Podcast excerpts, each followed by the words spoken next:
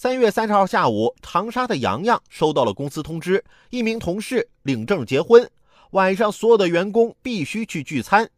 洋洋给同事转了两百元，没有去参加聚会。第二天却得知自己被开除了。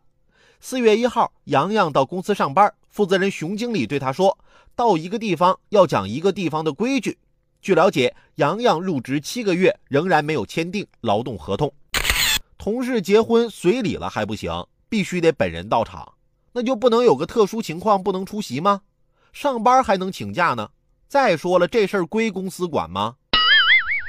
一个经理官儿不大，管的还挺宽，嘴里还一套一套的啊！到一个地方要讲一个地方的规矩，那我问问你，入职七个月不签劳动合同是什么规矩啊？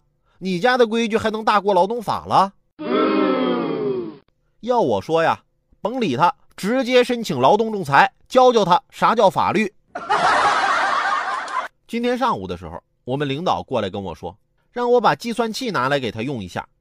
我脑子一抽，随口问了句：“领导啊，你算什么东西？”领导很尴尬的看着我：“你们说我会不会被辞退？”